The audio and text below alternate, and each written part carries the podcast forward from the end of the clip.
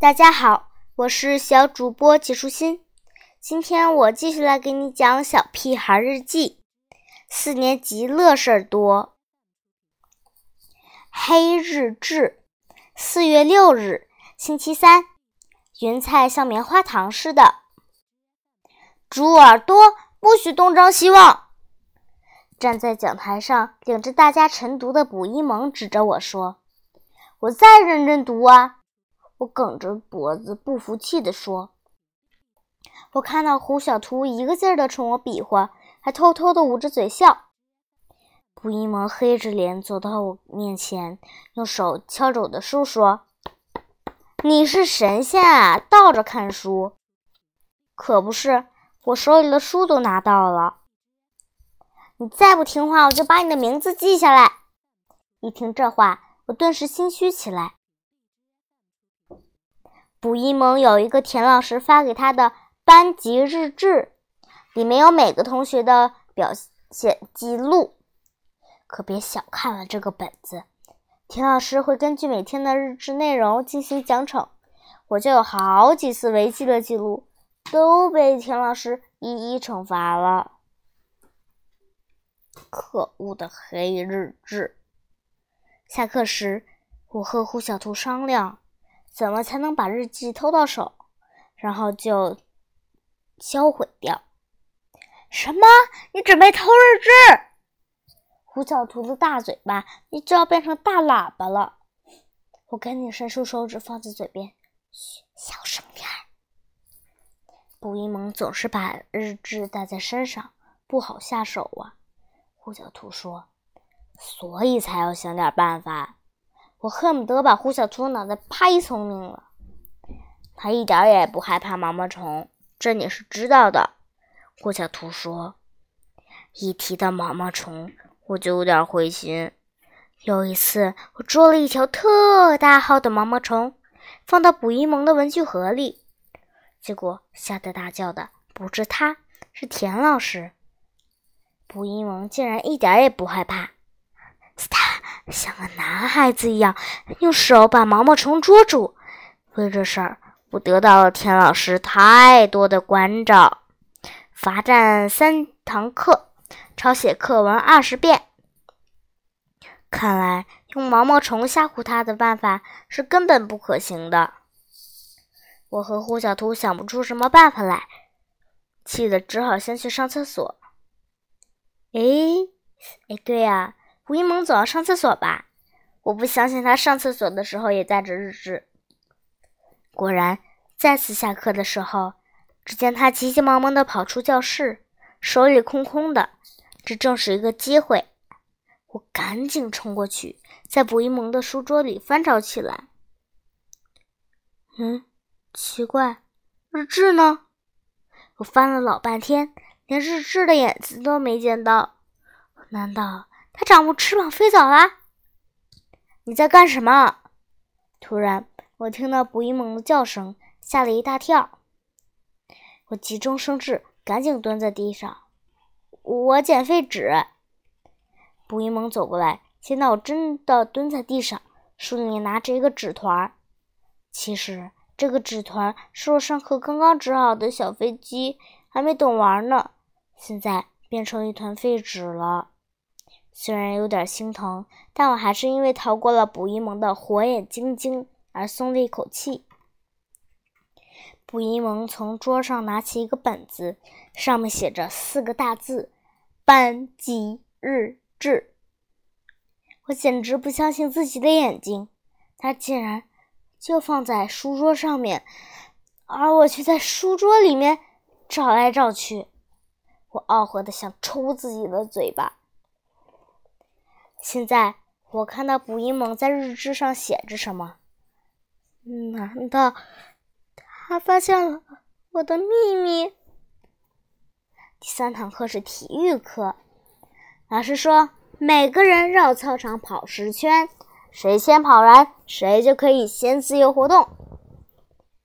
这是个机会，我一路领先，第一个跑完了十圈，然后气喘吁吁地冲回教室。找那本可恶的日志，书桌上面没有，书桌里面没有，书桌下面没有。捕蝇萌到底把它藏哪儿了？我去偷藏记得回到操场上。猪耳朵，根据你刚才的成绩，你要代表班级参加校运动会的长跑比赛。体育老师说，从今天开始，每天放学都要来参加训练。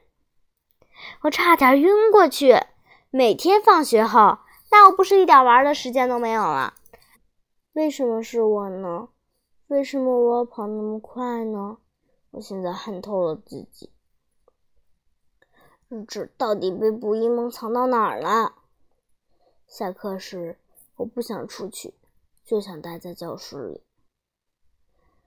金刚和护甲兔在操场上打起来了，不知道为什么。嗯，我可没工夫和他们打架。我现在唯一要做的。就是认真的寻找日志。后来，我终于在捕蝇萌的手里看到了日志，他正把金刚和虎小兔的名字记在上面。真奇怪，难道捕蝇萌是魔术师吗？他怎么可以把日志变来变去的呢？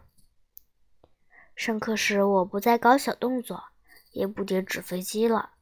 我使劲的盯着捕蝇萌，看他到底把日志藏在哪里。可是。捕蝇萌一直在专心的看黑板，听老师讲课。猪耳朵，你把刚才那个单词念一遍。英语老师提问我，我站起来，把那个单词很正确的念了一遍，因为刚才捕蝇萌就是这么念的。英语老师表扬了我，原来想得到表扬那么容易呀！可是日志还没到手呢。我决定从香香果这里入手，找到捕蝇萌的弱点。你看，捕蝇萌就快过生日了，我们是不是应该送他生日礼物啊？我试探着问香香果。香香果怀疑的盯着我：“你到底又在打什么鬼主意？”“没有，没有。”我连忙摆手说：“我真的觉着班长为班里做了好多贡献，我们应该送他一份生日礼物。”我看你是黄鼠狼给鸡拜年，没安什么好心眼吧？香香果一扭头不理我了。我不死心，还想试一试。今天是香香果之日，下课时我抢着帮他擦黑板、扫地。真奇怪，为什么上一年级的时候那么喜欢做值日，可是年级越高越想逃避值日呢？尤其我们男生，最扫兴的就是刚抱着足球往外面跑，就被捕蝇萌抓住，逼我们做值日。所以看到今天很殷勤的帮着香香果做值日，捕蝇萌的眼睛又紧紧的盯着我，生怕我又搞什么小动作。香香果不喜欢擦黑板，他怕漂亮的衣服上沾满粉笔灰。我不怕，我喜欢变成个小粉人。我已经连续帮香香果擦了三堂课的黑板。香香果终于忍不住了，问：“你到底想干什么？”“没什么，我就想送捕一萌一件礼物，可是怕他不喜欢。”我老老实实的说：“真的只是一件礼物吗？”香香果还是不太相信。“是的。”我回答。“嗯，只要不是毛绒玩具就行。捕蝇萌对毛绒的东西过敏。”香香果有些犹豫地说：“我简直不敢相信自己的耳朵，怎么这么轻易就知道了捕蝇萌的弱点？只要让捕蝇萌对着毛绒玩具不停地打喷嚏，它就会顾不上日志了。”我用我自己所有的零花钱花买了一件毛绒的小熊，还打了一个很漂亮的蝴蝶结，还别了一个小花。虽然从现在开始。连续一个月我都吃不上雪糕，对，喝不上汽水，但是我终于可以得到日志了。等我抱着小熊上气不接下气的跑进教室时，上课铃已经响了。田老师站在讲台上看着我，怎么又迟到了？我我我我，我把手背在后面，不敢抬起头来。你手里拿着什么？田老师问。嗯，没没什么。我的心砰砰跳着，差点从胸膛里跳出来。我看到田老师小心翼翼的站到我的身后，他肯定怕我拿着的是一只癞蛤蟆或者一堆毛毛虫。直到他看到我手里的小熊，啊，好可爱的小熊啊！是送给我的吗？田老师把小熊抱在手里，高兴地说道：“不是。”我不知道该怎么回答。谢谢你，可爱的猪耳朵。你怎么知道今天是我的生日？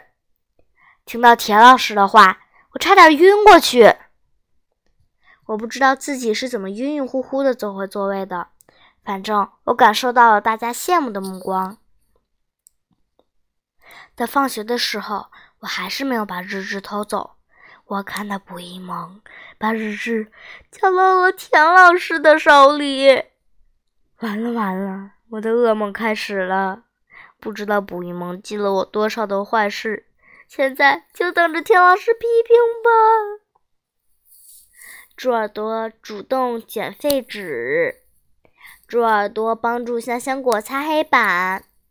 猪耳朵上英语课时认真听讲，没搞小动作。